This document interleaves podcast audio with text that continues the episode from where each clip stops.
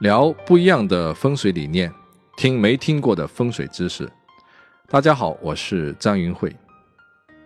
今天我们来讲讲玄关。玄关是道教的一个专有名词，来自于《道德经》，“玄之又玄，众妙之门”，指的是在道教内丹修炼中的一个重要关口。只要突破这个玄关一窍，修炼就可以登堂入室了。而到了现代，大家所知道的玄关，指的都是房子进门处像屏风造型的隔断。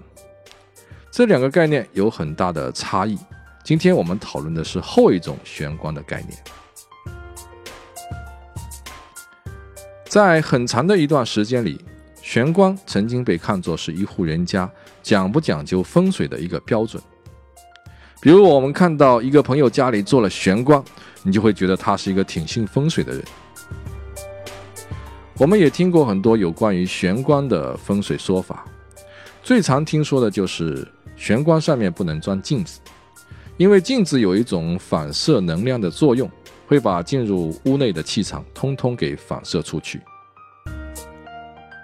玄关也是我们的脸面和咽喉，这就要求玄关不能够太杂乱。比如说鞋子要整齐的放好，或者是干脆放到鞋柜里面去。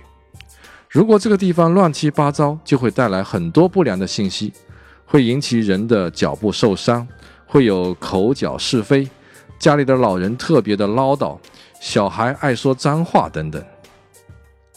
这些内容想必大家都听过了。接着我就要跟大家讲，没有听过的，也是一个非常重要的抉择。你们家是不是一定要做一个玄关呢？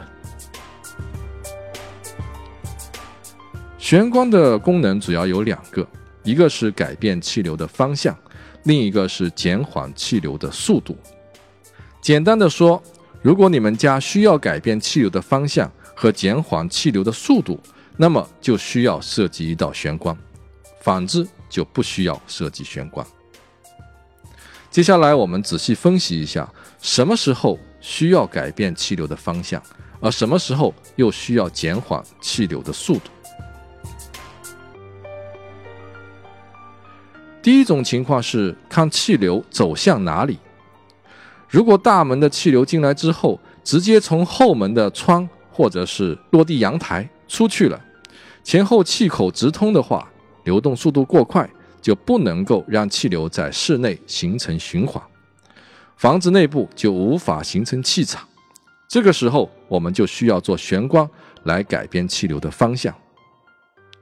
另一种类似的情况是，大门进来的气流直接进入到一个无效的空间，比如说大门直接对着卫生间的门，气流就直接进到了卫生间，好的气场就这样浪费掉了。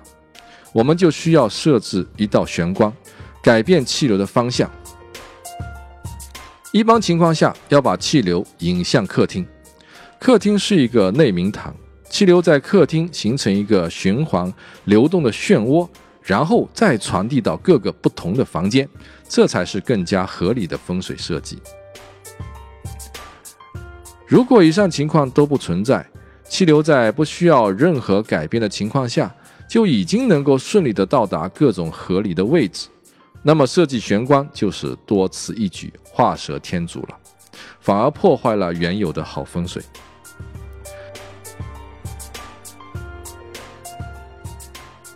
第二种情况就是看气的聚和散。如果房屋外部的气场太散，那么内部就可以设计玄关来锁住更多的气；如果房屋外部的气场过于聚集，那么内部就不能够再设置玄关了。这样才能够让内部的气流动得更快，达到相对平衡的作用。房屋的门口空旷，气流运行速度过快，就会形成气太散的现象。另外，公寓高楼周围如果没有其他的山脉、楼宇的环抱，周围空空荡荡，四面吹风的话，也是不能够藏风聚气的。像这种情况，如果不能够更换房子，就只能在室内增加更多的隔断。屏风让内部的气流流动得更加迂回，所以设计一个好的玄关可以起到锁住水口的作用，尽量让室内的能量流失的更少。上气最极端的一种情况是大门正对着上楼的楼梯，楼梯的坡度会让气流的流动速度加快，导致屋内的所有气场都顺着楼梯冲出门外，形成一种泄气的格局。房屋泄气就无法储存能量，这是一种风水的败局，所以住在里面的人也会同样消耗掉自己所有的财富。化解这种格局，一种比较好的方法。就是在楼梯和大门之间建造一道玄关，那么从楼梯上下来气碰到玄关之后，就会往两边分开，继续在一楼的空间内部产生循环，而不是直接的冲出门外。玄关就起到了关锁水口的重要作用。相反的，如果你的房子处在低洼之处，或者是高楼的围合之中，形成了一种高压闭塞的格局。这个时候就不能够再设计玄关了，因为外部事物的阻挡，导致房屋内部的气流流动非常缓慢。如果再做一道玄关的话，就会让内部气场彻底的无法流动，变成了一团死气。这个时候，那种大门直通后门的格局，反而成了一种好风水。所以风水是没有绝对的吉凶。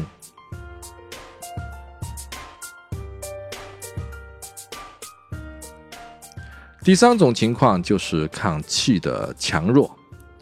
风水讲究的是气场的迂回，不喜欢气场的直冲。比如说门外有一条路直接冲向我们房子的大门，这个时候气流速度过急是一种凶相。我们可以在门口设计一道玄关，强烈的气流碰到玄关之后，就会从侧面缓缓地转入室内，改变气流的方向。也就减弱了气流的速度，把煞气变成了一种可用之气。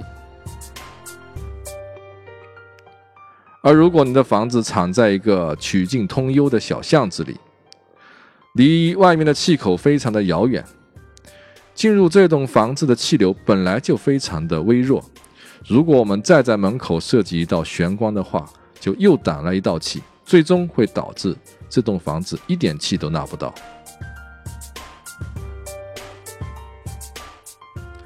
第四种情况就是看气流的旺衰，在风水理论中，根据时间的不同，各个方向的气场会有旺衰的区别。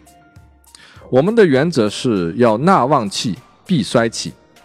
假如大门刚好开在了衰气方，而又不能改变的话，那么我们就只能通过玄关来阻止衰气的进入。但如果我们的门开在了旺气方，而你却又做了一道玄关，那就把旺气给挡在了外面，我们就得不到风水能量的帮助。所以玄关的设计不仅仅是考虑那些细节，更重要的是考虑是否能够通过玄关的设计达到内外气场的平衡。大家通过观察自己的实际情况，现在应该能够判断你们家到底需不需要设计一道玄关了。在做玄关设计的时候，要注意两点。首先，玄关的高度不能够低于一个正常成年人腰部的位置，太低的话就无法改变气流的方向。其次，玄关和门的距离必须不小于两个门的宽度。玄关和大门之间宽度太小，不但阻碍气场的流通，而且也容易使气场反射出去，不利于纳气。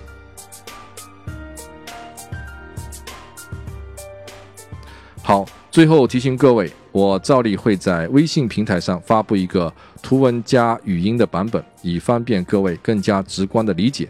各位可以搜索微信公众账号“易会堂”，关注头像最帅的那个，你就可以收到更多的相关信息了。